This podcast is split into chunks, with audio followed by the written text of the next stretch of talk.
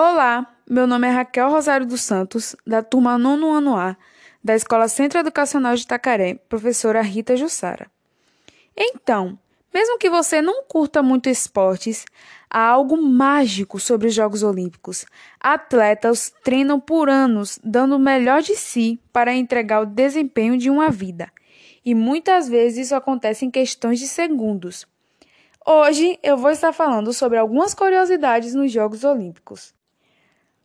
Você sabia que na Grécia Antiga os atletas não se preocupavam com patrocínio, proteção ou moda?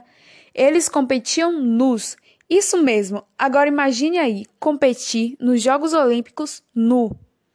Ah, e as mulheres só foram autorizadas a competir nos Jogos Olímpicos em 1900. Por isso usamos o termo nu na curiosidade anterior. Naquela época, os jogos duravam de 5 a 6 meses. Isso mesmo, imagine aí, de 5 a 6 meses. Não é tão pouco tempo assim, hein? Uma vez, durante os Jogos de 1936 em Berlim, dois japoneses empataram em segundo lugar. Em vez de competir pela medalha novamente, eles cortaram as medalhas de prata e bronze no meio e fundiram as duas metades diferentes para que cada um deles ficasse com meia prata e meio bronze. É, pode parecer um pouco estranho.